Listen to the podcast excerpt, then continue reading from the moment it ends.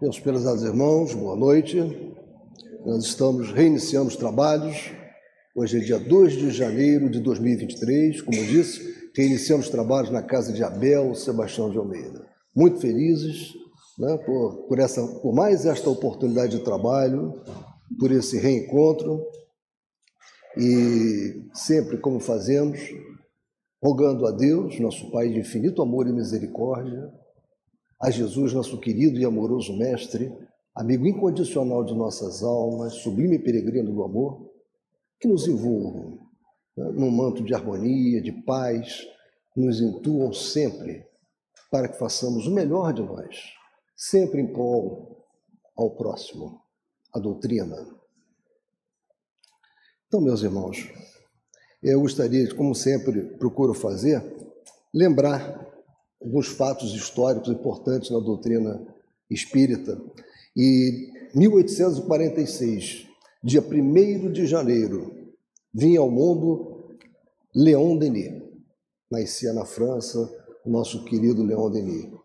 É? Esse homem que tanto é, participou da divulgação da doutrina espírita, da construção, junto com Allan Kardec, né, deste corpo doutrinário tão importante para todos nós. Então, Leon Denis. No nosso boletim informativo de janeiro, nós já teremos um, uma, um estudo biográfico de Leon Denis. Nós deveremos ter, agora todos os meses, no nosso boletim informativo, uma coluna de estudo biográfico.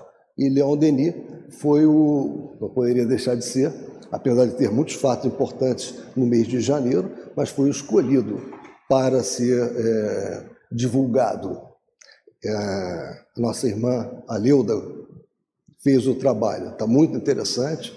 Então fiquem atentos quando sair o nosso boletim, vocês terão um, um breve histórico né, biográfico de Leon Denis. Meus irmãos, eu também gostaria de lembrá-los da campanha do óleo de cozinha usado. Esta é uma campanha permanente da nossa casa. É uma campanha que tem um, um viés como é, é intuitivo, né? ecológico. Né? Nós não devemos jogar aquele óleo de cozinha usado pelo ralo. Nós sabemos que ele, isso aí é extremamente danoso para a ecologia. E quando nós trazemos a nossa garrafa PET com esse óleo de cozinha usado aqui para a nossa casa, nós também estamos contribuindo para que a nossa casa adquira mais receita, mais ingresso de, de de recursos para aplicação nos trabalhos sociais que vocês, aqueles que já estão conosco, nos acompanhando há algum tempo, sabem dos trabalhos sociais na, da Casa de Abel Sebastião de Almeida. Então, nós temos um tonel de 100 litros e nós vamos sempre enchendo esse tonel com a colaboração de vocês. Então, quando o tonel está cheio, vem aqui a empresa que faz o processamento desse óleo de cozinha usado, transforma em detergente, sabão, etc, etc. E nós ainda recebemos um recurso adicional para as nossas atividades. O suficiente para termos uma bolsa e meia, uma bolsa e meia padrão, para vocês terem ideia. Uma bolsa do quilo, né, às vezes chega a ser duas bolsas do quilo. Quando nós vendemos um tonel daquele óleo, aquilo corresponde a duas bolsas de quilo. O que é isso? Duas famílias que estão recebendo aqueles quilos. Então, quero dar boas-vindas também ao casal que está vindo pela primeira vez à nossa casa, sejam muito bem-vindos. É, o nosso quadro, para finalizar essa a parte de informações, a rifa do quadro com a gravura do castelo de Neuschwanstein, aquele castelo famoso no sul da Alemanha, né, uma rifa pequena, um preço módico, 20 reais, né, que também está sendo feita para essa arrecadação de recursos, que visa subsidiar as nossas, ah, as nossas atividades sociais nós vamos finalizar esse mês ou no mais tardar mês que vem. E aí nós vamos divulgar quando que será feito o sorteio pela Loteria Federal. Então, quem ainda não adquiriu, pode até, o nosso quadro fica exposto na entrada da nossa casa, também pode vê-lo pelo nosso site. Aqueles que ainda não fizeram podem acessar e devem acessar o nosso site. Conhecer um pouco da história da nossa casa, nós temos o Projeto Memória, e pelo Projeto Memória vocês podem conhecer um pouco dessa história da casa de Abel Sebastião de Almeida. Né? Então não deixem de aqueles que não compraram, que desejarem ter um quadro tão bonito, 20 reais. Bem, meus irmãos, como nós fazemos sempre, nós fazemos a leitura de uma, uma página preparatória para o estudo que segue né, imediatamente a essa leitura, mas serve para nossa harmonização. Né? Eu peço à nossa querida Gesilda que faça a nossa leitura. Daqui a pouco vai.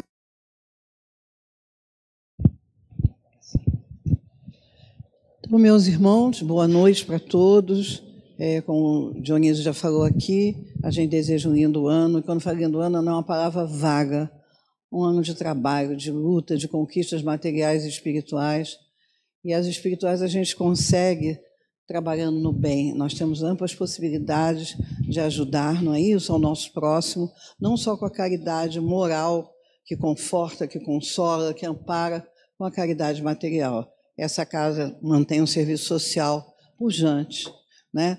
e que atua em diversos campos, é uma campanha do quilo, são os moradores de rua, ou mocinho aos domingos para as crianças, enfim, é assim uma colmeia com as suas formiguinhas, muito com as suas abelhas operantes e que na verdade auxiliam a tantos e foi possível minimizar os efeitos de uma pandemia porque o serviço social não parou, tomando as devidas precauções, mas continuou. Então, é verdade. E no Natal agora, né, houve em relação aos moradores de rua uma pequena ceiazinha que foi colocado um panetone, um arrozinha grega, um, um, um, um tenderzinho, então, e também sempre o kit higiene, né? sabonete. Então, nós podemos ajudar sempre. Isso é de uma importância absoluta. É dessa maneira que a gente alimenta o espírito e se torna uma pessoa mais forte. Enclausurou numa bolha, acabou. É romper o ócio, romper a preguiça, arregaçar as mangas e vamos embora. Tá bom? Um lindo ano para todos. A página que vai nos harmonizar, essa página é lindíssima, foi lida até à tarde, Presença Espírita. O espírito que entende a doutrina que aceita ergue-se de manhã quando o dia flameja. Ora e agradece a Deus o privilégio santo de poder trabalhar no corpo a que se acolhe. Se ouvir mal, Falou bem. Ajusta seu dever cumprindo a obrigação que a vida lhe assinala. Na rua, estende as mãos que auxilia em amparo fraterno. Em casa, forma a paz que auxilia e constrói. Prejudicado, esquece. Ofendido, perdoa. Não discute, realiza. E nem pergunta, serve. Não censura, abençoa. Nem condena, restaura. Desce para ajudar sem tisnar-se na sombra. Alteia-se na luz, mas apaga-se humilde por saber-se instrumento ao serviço do Pai. Reparte do que tem, sem reclamar louvores. Corrige, levantando e educa amando sempre. Tolera sem revolta as provocações que o ferem, transformando em bondade o fel das próprias dores. O espírita, onde está, faz com que tudo brilhe, aperfeiçoa, melhora, engrandece e progride. De alma no entendimento harmônico e profundo, faz-se fonte de amor para os mares da vida, faz-se raio de sol para as trevas do mundo. Isso chama-se presença espírita. O livro é Caminho Espírita, o espírito é Albino Teixeira e a psicografia do nosso querido Francisco Cândido Xavier. Muito obrigada.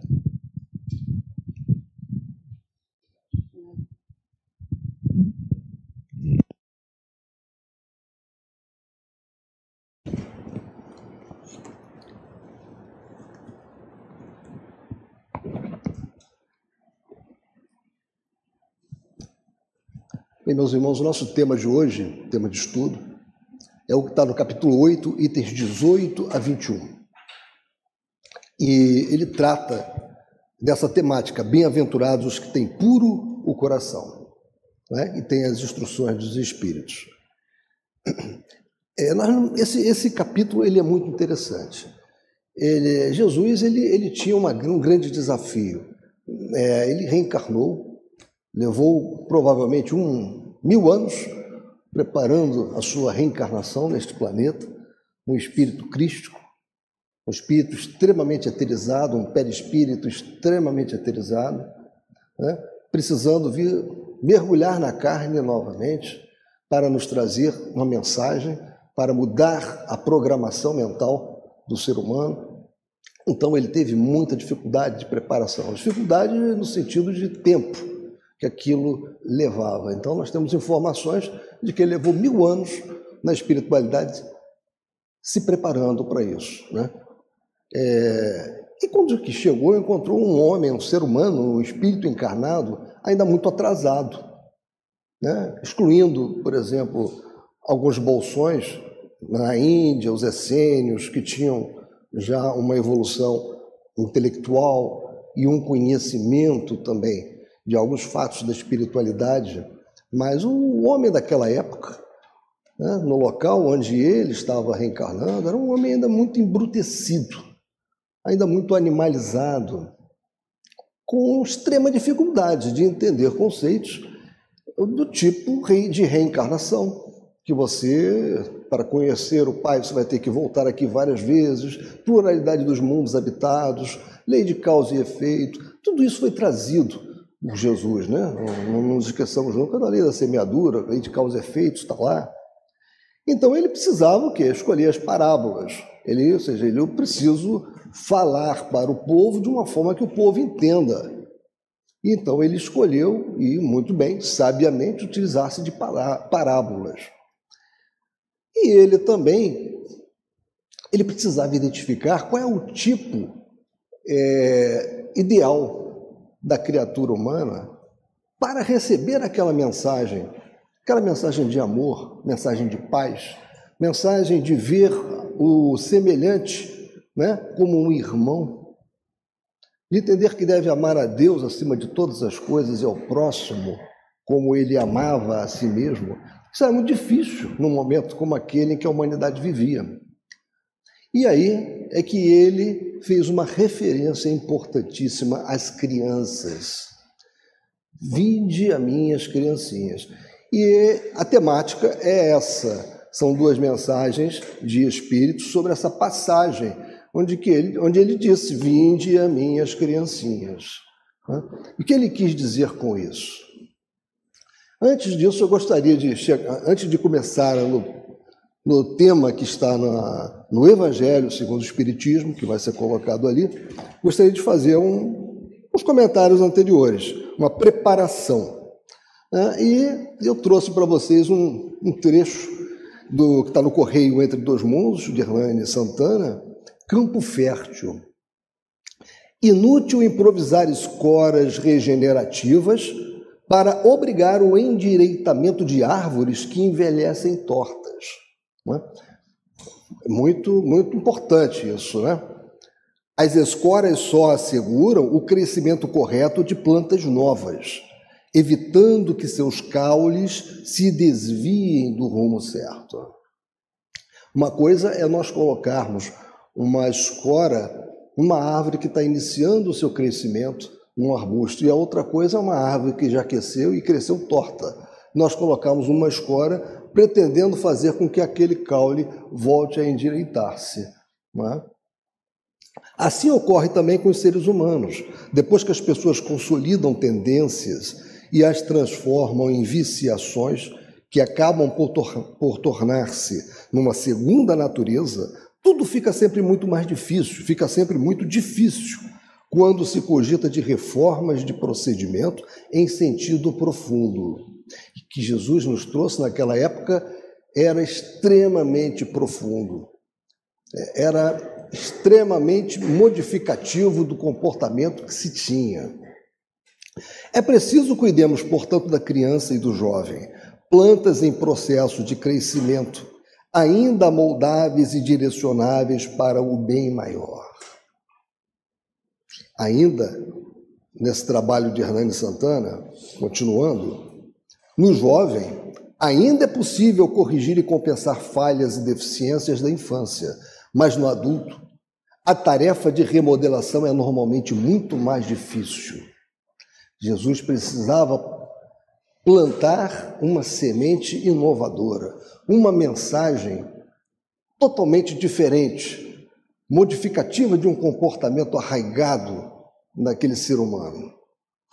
Então ele tinha diante de si um homem, um ser humano, já atordoado, modificado por sofrimentos, com muita dificuldade de aceitar uma mensagem de amor.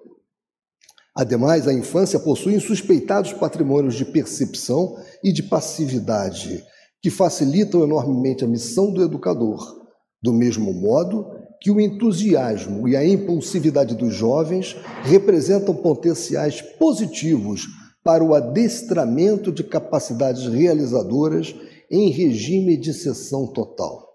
E isso é muito interessante, isso é uma verdade. Quem trabalha com jovens é, consegue ver isso na prática. Nós aqui, quando a nossa juventude estava atuando, e ela voltará, olha, nós tínhamos um, grupo de jovens que fez muitas coisas, mudou muitas coisas. Por quê? Porque eles, eles não começavam com o não. Eles não partiam para o não pode. Eles tinham a ideia e aceitavam, a ideia era boa, então eles iam para frente para fazer, realizar aquela ideia. E muitas das vezes, naquela época, né, aqueles mais antigos que estavam nossas, aqui na nossa casa, não por maldade, mas porque já estavam arraigados a uma forma de proceder, eles achavam que ia dar errado. Não, isso não vai dar certo, isso vai dar errado. Olha, olha, não, não, não deixa a coisa aí por aí. Mas aquilo ali era normal, o jovem estava fazendo, criando campanhas, ajudando. Então, é o jovem. O jovem é ótimo para você plantar ideias novas com ele, para você discutir com eles coisas que são diferentes. E esse símbolo da ortopedia, da traumatologia, que eu estou mostrando para vocês, retrata bem isso. Né? Essa condição de você endireitar o caule. Né? É preciso que a árvore ainda seja uma árvore nova, porque uma árvore já velha, isso não vai acontecer. Ela vai se partir, mas não vai acontecer, não vai endireitar. Né? Então, sobre a situação do espírito na infância, nós estamos caminhando para ingressarmos na mensagem de Jesus. E o que, é que nós encontramos no livro dos Espíritos, nas questões 379 a 385? Pergunta 379. É tão desenvolvido quanto de um adulto o espírito que anima o corpo de uma criança? Pode até ser mais, se mais progrediu. Apenas a imperfeição dos órgãos infantis o impede de se manifestar, obra de conformidade com o instrumento de que dispõe. Pergunta 380. Abstraindo do obstáculo que a imperfeição dos órgãos opõe à sua livre manifestação, o espírito numa criancinha pensa como criança ou como adulto?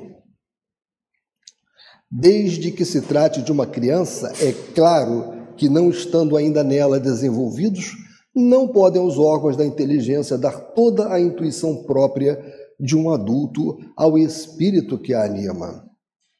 Este, pois, tem efetivamente limitada a inteligência, enquanto a idade lhe não amadurece a razão.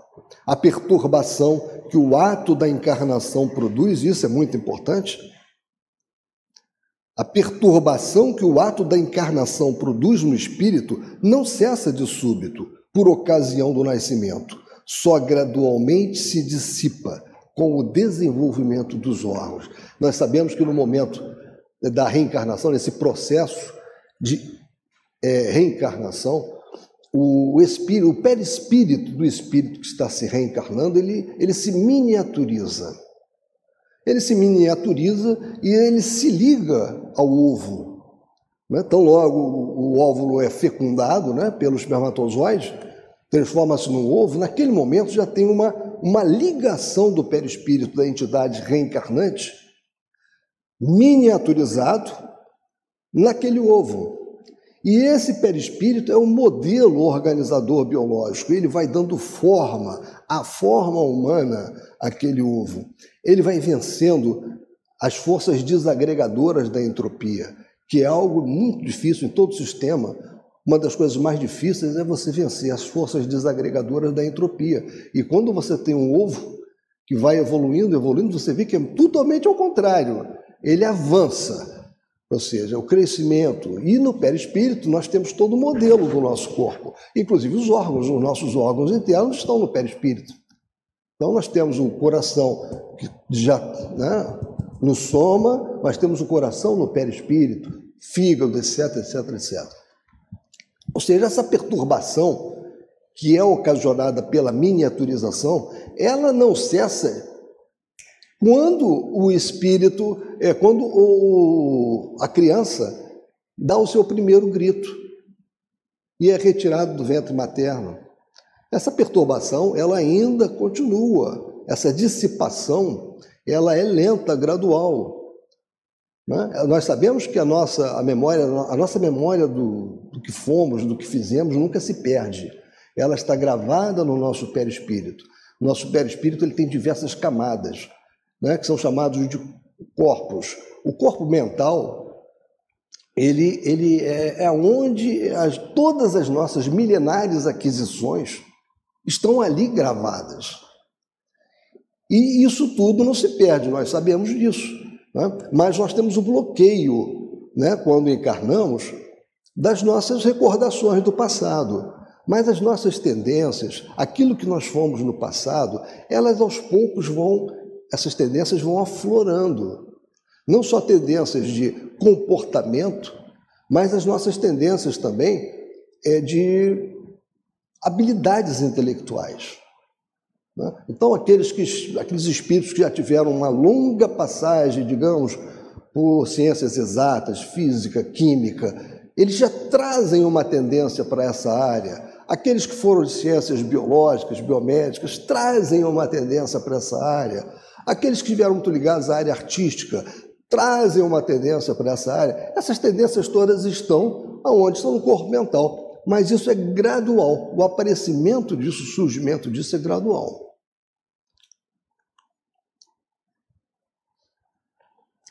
Ainda continuando no livro dos Espíritos, o que é que motiva a mudança que se opera no caráter do indivíduo em certa idade, especialmente ao sair da adolescência? É que o espírito se modifica? Respondem os espíritos. A infância ainda tem outra utilidade. Os espíritos só entram na vida corporal para se aperfeiçoarem, para se melhorarem.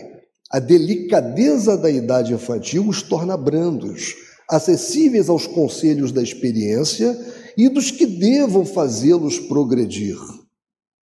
Nessa fase é que se lhes pode reformar os caracteres e reprimir os maus, os maus pendores. Tal o dever que Deus impôs aos pais, missão sagrada de que terão de dar conta. Assim, portanto, a infância é não só útil, necessária, indispensável, mas também consequência natural das leis que Deus estabeleceu e que regem o universo. Então, nós todos sabemos, né? Vai chegar um momento em que aquela criança que tanto nos obedecia, tão meiga, ela começa a apresentar os caracteres.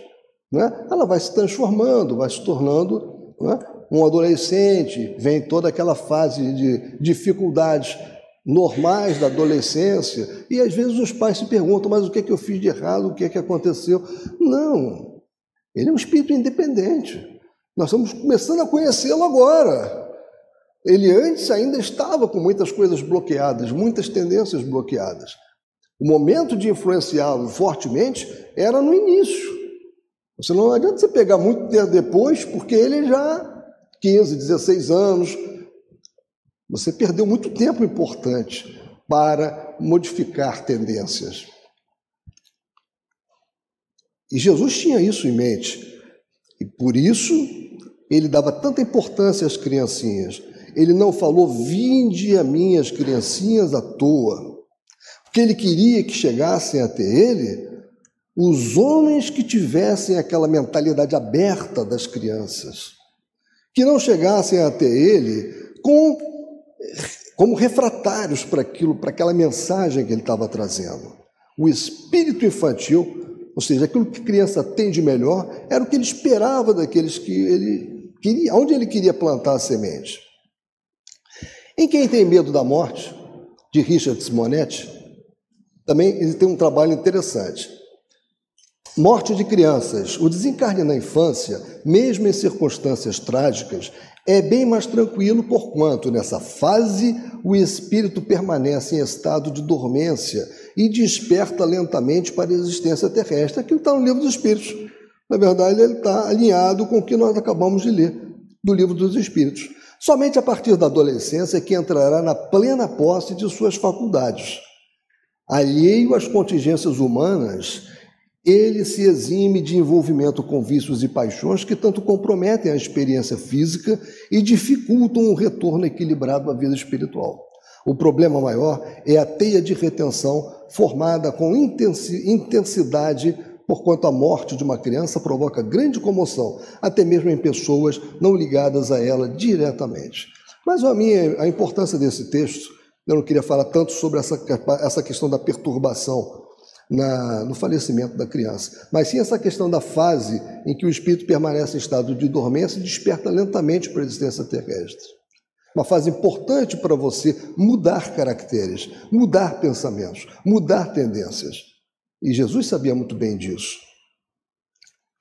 E o envolvimento de Jesus com as crianças era muito grande. Eu tirei também de uma obra, é, O Sublime Peregrino, de Ramatiz, o seguinte: as mulheres e as crianças cercavam-no com particular afeição, pois a ternura emanada de Jesus eram sedativas às almas simples. E isso é importante, as almas simples. Era o que ele procurava. Boas e cândidas, afagava as crianças sem afetação e com o mais profundo sentimento de amor, despreocupado de causar efeitos favoráveis na mente de seus hospedeiros. Ele via sempre na criança o símbolo do cidadão do reino de Deus, em que o riso farto, a travessura inocente, as reações espontâneas e sinceras reproduziam as virtudes naturais do homem sublime. E agora nós entramos exatamente no ponto que nos cabia tratar do Evangelho segundo o Espiritismo, que é esse item 18 né, que é de 18 a 21, é, do capítulo 8. Deixai que venham a mim as criancinhas. E aqui já é uma mensagem de um espírito sobre essa passagem de Jesus, quando ele falou: Vinde a minhas criancinhas. Né? Isso já foi estudado por uma outra pessoa aqui, no início desse capítulo. Nós estamos já na fase em que tem o comentário de um espírito sobre a passagem: Vinde a minhas criancinhas. É, esse o Evangelho segundo o Espiritismo, ele tem um livro muito interessante que deve ser usado quando se está analisando o Evangelho, estudando o Evangelho, que é o Espírito da Verdade. São autores diversos, autores da espiritualidade diversos, né? psicografados, as mensagens foram psicografadas por Francisco Cândido Xavier e Valdo Vieira. Esse livro ele faz parte de um conjunto de quatro livros. Eles foram, é, eles decorreram de mensagens é, que foram trazidas para Chico Xavier e também para, Divaldo, para Valdo Vieira, né, entre 1956 e 1961. Então, esse livro, O Espírito da Verdade, são mensagens vinculadas ao Evangelho segundo o Espiritismo, que complementam, ajudam a interpretação do Evangelho. Tem Religião dos Espíritos, que também é um outro livro dessa série, né, que vinculado ao livro dos Espíritos. Seara dos Médiuns, que é um livro que todo médium deve ler, né, muito interessante, vinculado ao livro dos médiuns. E Justiça Divina, vinculado ao céu e inferno. Então são quatro livros, né, cujas mensagens, como eu disse, elas foram trazidas entre 1956 e 1961. Esses livros, vocês podem, se desejarem, encontrar na nossa livraria ou na nossa biblioteca, né? com o nosso irmão Marcelo. Né? E dando continuidade, então. Deixai que venham a minhas criancinhas. Disse o Cristo: Deixai que venham a minhas criancinhas. Profundas em sua simplicidade, essas palavras não continham um simples chamamento dirigido às crianças, mas também o das almas que gravitam nas regiões inferiores, onde o infortúnio desconhece a esperança. Jesus chamava a si a infância intelectual da criança, da criança formada. Os fracos, os escravizados e os viciosos. Ele nada podia ensinar à infância física, presa à matéria, submetida ao jugo do instinto. Ainda não incluída na categoria superior da razão e da vontade, que se exerce em torno dela e por ela. Queria que os homens a ele fossem com a confiança daqueles entezinhos de passos vacilantes, cujo chamamento conquistava para o seu o coração das mulheres, que são, to que são todas mães. Submetia assim as almas à sua terna e misteriosa autoridade. Ele foi o facho que ilumina as trevas, a claridade matinal que toca a despertar. Foi o iniciador do Espiritismo que a seu turno atrairá para ele, não as criancinhas, mas os homens de boa vontade. Está empenhada a ação viril, já não se trata de crer instintivamente, nem de obedecer maquinalmente. É preciso que o homem siga a lei inteligente que se lhe revela na universalidade.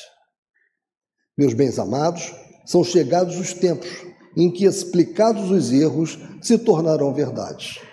Ensinar-vos-emos o sentido exato das parábolas e vos mostraremos a forte correlação que existe entre o que foi e o que é. Digo-vos em verdade, a manifestação espírita avulta no horizonte, e aqui está o seu enviado que vai resplandecer como o sol no cume dos montes. Mensagem de João Evangelista em Paris, 1863.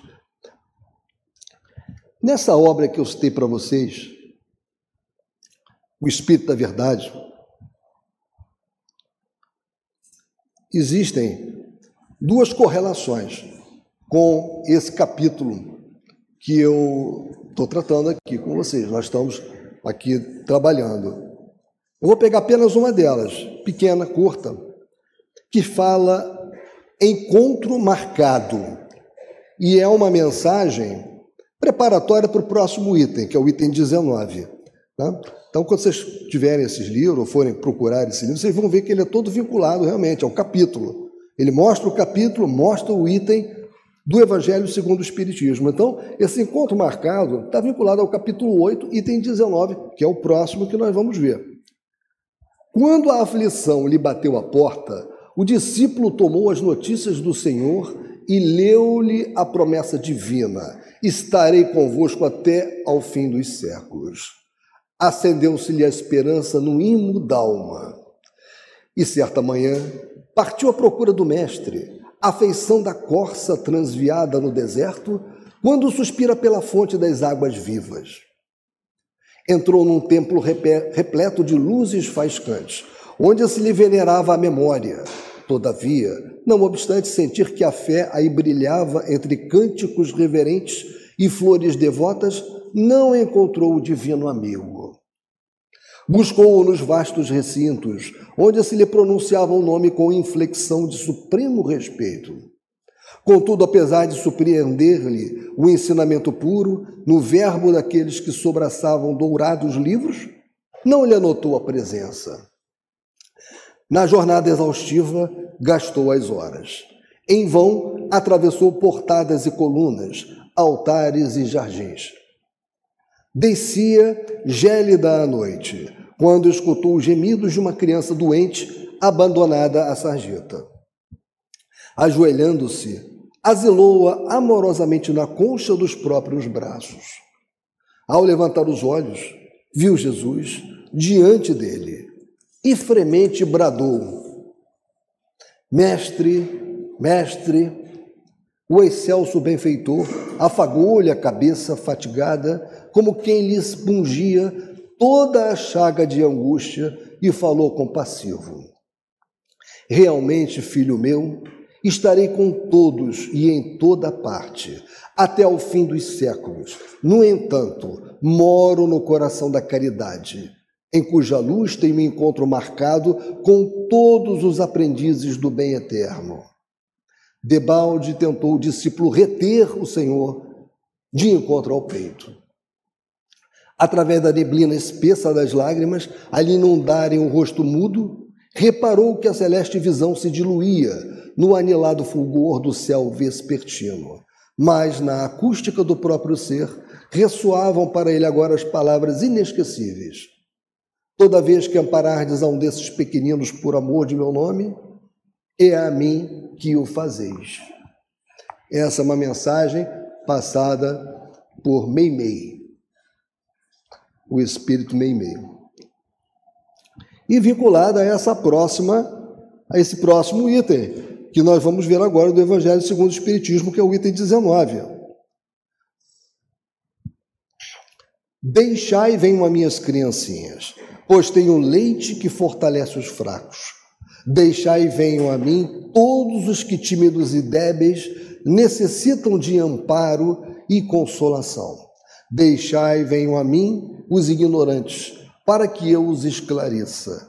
Deixai venham a mim todos os que sofrem, a multidão dos aflitos e dos infortunados. Eu lhes ensinarei o grande remédio que suaviza os males da vida e lhes revelarei o segredo da cura de suas feridas. Qual é, meus amigos, esse bálsamo soberano, que possui tão grande virtude, que tão grande virtude que se aplica a todas as chagas do coração e as cicatrize, e as cicatriza? É o amor, é a caridade. Se possuis esse fogo divino, que é o que podereis temer, Direis a todos os instantes de vossa vida, meu Pai, que a tua bondade se faça, e não minha. Se te apraz experimentar-me pela dor e pelas tribulações, bendito sejas, porquanto é para o meu bem. Eu sei que a tua mão sobre mim se abate. Se é do teu agrado, Senhor, ter piedade da tua criatura fraca, dar-lhe ao coração as alegrias sãs, bendito sejas ainda. Mas faze que o amor divino não lhe fique amodorrado na alma, que incessantemente faça subir aos teus pés o testemunho do seu reconhecimento. Se tendes amor, possuis tudo o que há de desejável na terra, possuis preciosíssima pérola, que nem os acontecimentos nem as maldades dos que vos odeiam, odeiem e persigam poderão arrebatar. Se tendes amor, tereis colocado o vosso tesouro lá, onde os vermes e a ferrugem não o podem atacar, e vereis apagar-se da vossa alma tudo o que seja capaz de lhe conspur conspurcar a pureza. Sentireis diminuir dia a dia o peso da matéria, e qual pássaro que adeja nos ares e já não se lembra da terra, subireis continuamente Subireis sempre, até que vossa alma inebriada se farte do seu elemento de vida no seio do Senhor. Um espírito protetor, uma mensagem né, passada por um espírito protetor em Bordeaux em 1861. A grande mensagem que Jesus nos deu, né? a maior e mais importante mensagem que Jesus trouxe para todos nós: a mensagem do amor. O amor a Deus, em primeiro lugar, e ao nosso próximo como a nós mesmos. Somente fazendo ao próximo aquilo que gostaríamos que nos fosse feito. Esse é o caminho. E era muito importante que Jesus falasse para aqueles que tivessem a mente aberta, condições de ouvi-lo, condições de refletir sobre o que ele falava. Por isso ele falava tanto sobre a importância das criancinhas, sobre a importância daquele que chega para você sem as amarras, sem aquele, aquele, aquele espírito de contestação prévio, da não aceitação. Esta é a importância. E o item 20. Meus bons amigos, para que me chamastes? Terá, terá sido para que eu imponha as mãos sobre a pobre sofredora que está aqui e a cure? Ah, que sofrimento, bom Deus! Ela perdeu a vista e as trevas a envolveram. Pobre filha, que ore e espere. Não sei fazer milagres, e sem que Deus o queira. Todas as curas que tenho podido obter e que vos foram assinaladas, não as, não as atribuais, senão aquele que é o Pai de todos nós. Nas vossas aflições, volvei sempre para o céu o olhar e dizei do fundo do coração: Meu Pai, cura-me. mas faze que minha alma enferma se cure antes que o meu corpo. Que a minha carne seja castigada se necessário, para que minha alma se eleve ao teu seio, com a brancura que possuía quando a criaste. Após essa prece, meus amigos, que o bom Deus ouvirá sempre. Dadas vos serão a força e a coragem, e quiçá também a cura que apenas timidamente pedistes em recompensa da vossa abnegação. Então, é, é importante pedir. Né? Essa mensagem nos deixa claro que nós estamos amargurados, estamos com problemas, é importante que peçamos. E como é que nós pedimos? Nós pedimos pela prece. Nós nos conectamos com Deus e com os Espíritos né, que atuam no benefício de nós todos através da prece, que é uma emissão dos nossos pensamentos.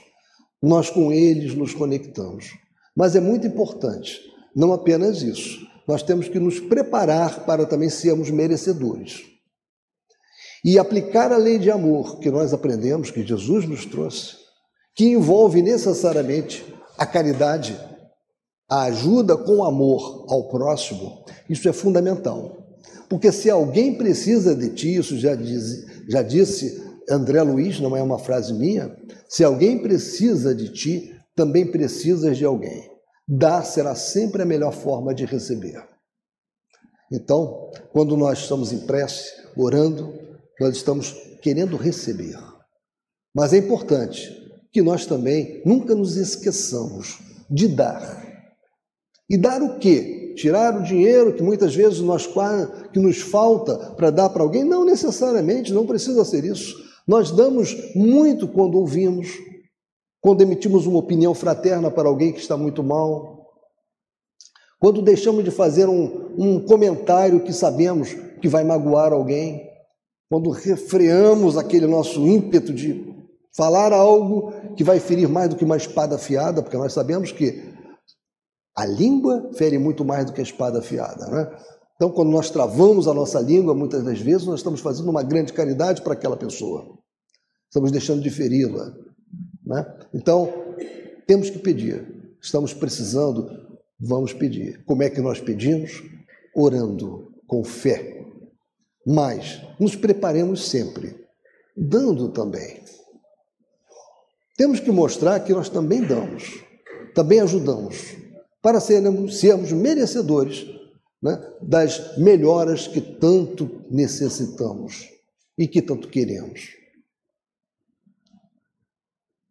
Contudo, uma vez que aqui me acho, numa assembleia onde principalmente se trata de estudos, dir-vos-ei que os que são privados da vista deveriam considerar-se os bem-aventurados da expiação, Lembrai-vos de que o Cristo disse convir que arrancássemos os vossos olhos se fosse mal, e que me valeria lançá-lo ao fogo do que, me deixar, do que deixar se tornasse causa da vossa condenação. Ah, quantos há no mundo que um dia nas trevas maldirão o terem visto a luz. Oh, sim, como são felizes os que, por expiação, venham a ser atingidos na vista. Os olhos não lhes serão causa de escândalo e de queda. Podem viver inteiramente da vida das almas. Podem ver mais do que vós que tendes límpida a visão. Quando Deus me permite descerrar as pálpebras a alguns desses sofredores e lhes restituir a luz, digo a mim mesmo: alma querida, por que não conheces todas as delícias do espírito que vive de contemplação e de amor? Não pedirias então que se te concedesse ver imagens menos puras e menos suaves dos que, é, dos que as que te é dado entrevar na tua cegueira? Ó oh, bem-aventurado cego que quer viver com Deus, mais ditoso do que vós que aqui estáis. Ele sente a felicidade, toca, vê as almas e pode alçar-se com elas às esferas espirituais que nem mesmo os predestinados da terra logram divisar. Abertos os olhos, abertos, os olhos estão sempre prontos a causar a falência da alma. Fechados, estão prontos sempre, ao contrário, a fazê-la subir para Deus. Crede-me, bons e caros amigos, a cegueira dos olhos é muitas das vezes a verdadeira luz do coração. ao passo que a vista é com frequência o anjo tenebroso que conduz à morte. Agora, algumas palavras dirigidas a ti, minha pobre sofredora. Espera e tem ânimo. Se eu te dissesse, minha filha, teus olhos vão abrir-se, quão jubilosa te sentirias. Mas quem sabe se esse júbilo não ocasionaria a tua perda.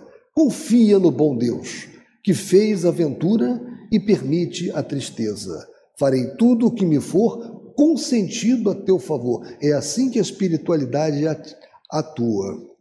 Ela faz tudo que é possível e que é permitido, levando em consideração o que? O mérito de cada um de nós. E nós adquirimos esse mérito através da transformação diária que nós fazemos né, através da modificação dos nossos temperamentos impulsivos, daquele homem velho que ainda habita em nós. Né? Então, isso nos torna cada vez mais aptos, quanto nós nos mudamos, nos modificamos, a recebermos é, as bênçãos divinas que tanto almejamos. Então, é o que ele diz aqui, né? Farei tudo o que me for consentido a teu favor, mas a teu turno, ora e ainda mais, pensa em tudo quanto acabo de te dizer. Antes que me vá, recebei todos vós, que aqui vos achais reunidos, a minha bênção. Isso aí foi também passado pelo cura d'Ars Vianney, Paris, 1863. E aqui é o último item, né? tem uma nota nesse item 21. Quando uma aflição não é consequência dos atos da vida presente, deve-se deve lhe buscar a causa numa vida anterior. Tudo aquilo a que se dá o nome de caprichos da sorte, mas não é do que o efeito da justiça de Deus, que não inflige punições arbitrárias, pois quer que a pena esteja sempre em correlação com a sua falta. Se por sua bondade lançou um véu sobre os nossos atos passados, por outro lado, nos aponta o caminho dizendo: quem matou a espada pela espada perecerá. Palavras que se podem traduzir assim: a criatura é sempre punida por aquilo em que pecou. Se, portanto, alguém sofre o tormento da perda da vista, é que esta lhe foi causa de queda. Talvez tenha sido também causa de que outro perdesse a vista, de que alguém haja perdido a vista em consequência do excesso de trabalho que aquele lhe impôs, ou de maus tratos, de falta de cuidados, etc. Nesse caso, passa ele pela pena de talião. É possível que ele próprio, tomado de arrependimento, haja escolhido essa expiação, aplicando a si estas palavras de Jesus: Se o teu olho for motivo de escândalo, arranca-o. Então, meus irmãos, é, mais uma vez é aquela. Ele nos concita a analisarmos que os nossos problemas atuais, quando nós não conseguimos identificar a causa nessa vida presente, não tenhamos dúvida, a causa está em vidas passadas. Deus não pune. Deus não é um pai punidor. Deus é soberanamente justo e bom. Então, Deus tem leis eternas. Quando nós descumprimos estas leis, erramos, simplesmente nós estamos recebendo as consequências dos atos errados que praticamos. Não é Deus que está nos punindo, somos nós né, que causamos aquela dor necessária ao retempero de nossas almas, a que nós possamos nos modificar. Então, não deixemos nunca de orar, nunca de pedir, precisamos pedir quando necessitamos. E fazemos sempre isso através da prece, da oração. Mas não nos esquecemos, é preciso que também nós façamos alguma coisa pelo próximo, que nos melhoremos a cada dia, para cada vez mais sermos merecedores das bênçãos que muitas vezes pedimos. Então, meus irmãos, era o que eu tinha para trazer para vocês. Lembrando que essas questões sobre espíritos sofredores, esses sofrimentos acervos, né, vocês podem encontrar também numa obra muito interessante, uma obra que faz parte do Pentateuco de Kardec, né, que é o Céu e Inferno, e que vocês também podem utilizar-se da obra Justiça Divina para estudar o céu e o inferno com essa obra Justiça Divina, que é uma daquelas quatro obras que eu falei com vocês, cujas mensagens foram trazidas de 56 a 61.